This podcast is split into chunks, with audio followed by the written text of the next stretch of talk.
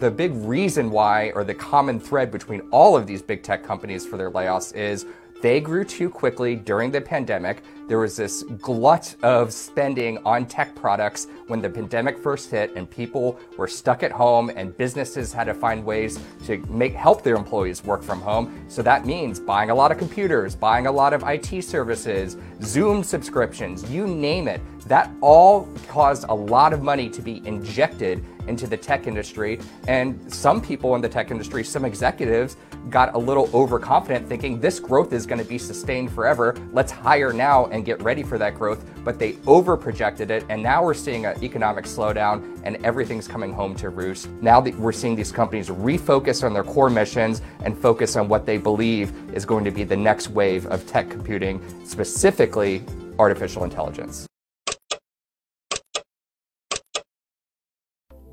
The big reason why, or the common thread between all of these big tech companies for their layoffs is they grew too quickly during the pandemic. There was this glut of spending on tech products when the pandemic first hit and people were stuck at home and businesses had to find ways to make help their employees work from home. So that means buying a lot of computers, buying a lot of IT services, Zoom subscriptions, you name it. That all caused a lot of money to be injected into the tech industry. And some people in the tech industry, some executives, got a little overconfident thinking this growth is going to be sustained forever. Let's hire now and get ready for that growth. But they over projected it. And now we're seeing an economic slowdown and everything's coming home to roost. Now that we're seeing these companies refocus on their core missions and focus on what they believe is going to be the next wave of tech computing, specifically artificial intelligence.